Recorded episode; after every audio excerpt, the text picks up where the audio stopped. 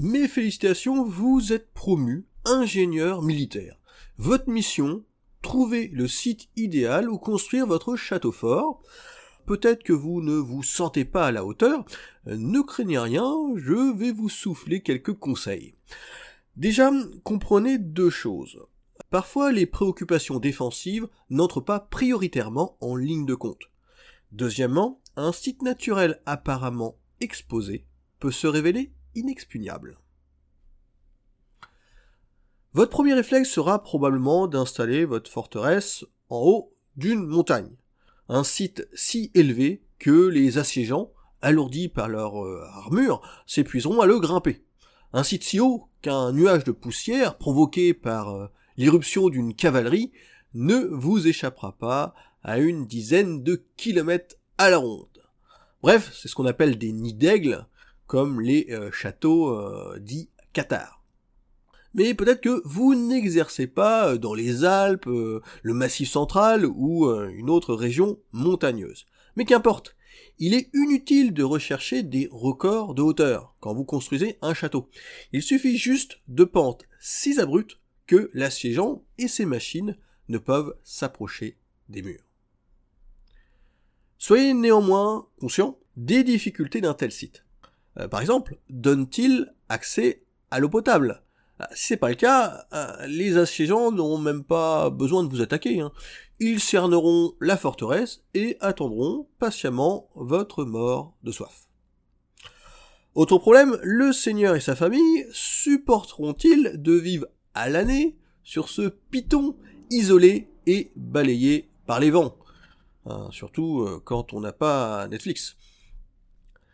Écoutez la conclusion de l'historien Nicolas Mangus.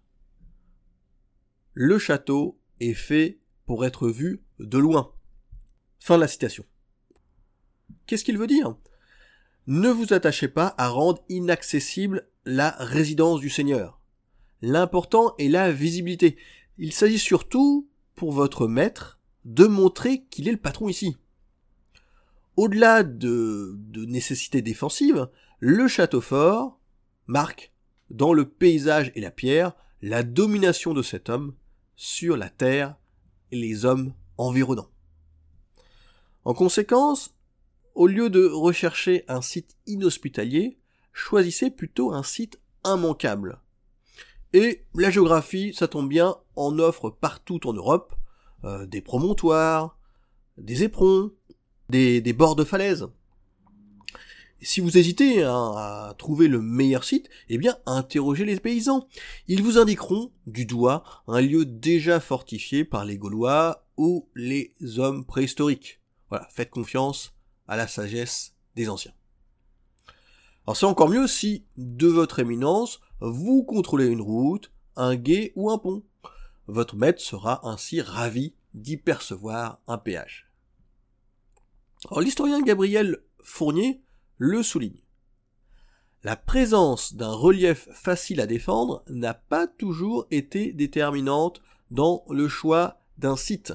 peut intervenir d'autres que d'autres considérations d'ordre militaire, mais aussi euh, des facteurs politiques, économiques ou sociaux. On va prendre par exemple le cas du château de Caen. Alors, château de Caen, il est bâti sur le rebord d'un plateau calcaire. C'était très avantageux économiquement puisqu'en creusant les fossés dans la roche, eh bien, les bâtisseurs ont récupéré le matériau nécessaire à l'édification des remparts. Voilà, il n'y pas de, pas besoin de transport de, matériaux, pas besoin d'achat de matériaux. Il y avait aussi une autre qualité à ce sous-sol, c'est qu'il était si dur qu'il euh, décourageait toute tentative de sape. Il était impossible pour les assiégeants de creuser des galeries sous les murs dans l'espoir de les faire chuter. Mais en tant qu'ingénieur militaire, vous n'avez peut-être pas le choix le pouvoir de votre seigneur s'étend peut-être sur euh, un territoire euh, désespérément plat ou euh, sur une vallée. Ne perdez pas espoir. Dans ce cas, utilisez l'eau, car l'eau gêne toujours les assauts. Si vous prenez les châteaux de Soussineau, dans le Morbihan, euh, dans le golfe, loin près du golfe du Morbihan, ou le château de Blanquefort en Gironde, ils tirent tous les deux leur avantage d'une situation au sein de marées. Gare aux moustiques cependant. Plus largement, détourner une rivière et noyer les fossés, elle sera du coup difficile à prendre. Votre talent d'ingénieur se manifeste enfin par votre capacité à vous affranchir des contraintes topographiques. Si vous bâtissez sur un plateau ou sur une morne plaine, vous donnerez de la hauteur à votre construction en élevant d'abord un tertre. C'est ce qu'on appelle les fameux châteaux à motte. Si votre science militaire et vos moyens sont plus élevés, vous multiplierez les grosses tours percées d'archères. Ce type de défense impressionnera peut-être plus votre ennemi qu'une place forte au perché. Il y regardera à deux fois avant de tenter un assaut. Voilà, je vous ai fait euh, chausser quelques minutes les, bottes d'un ingénieur militaire du Moyen Âge. Je compte désormais sur votre vigilance. Lorsque vous visiterez un château, vous prendrez un peu de temps pour étudier son site. Occupe-t-il un, site de hauteur? Euh, De quel type est ce site? Que c'est une colline Est-ce que c'est un éperon? Euh, Est-ce que ce site recourt à l'eau? Est-il éloigné du village ou de la ville?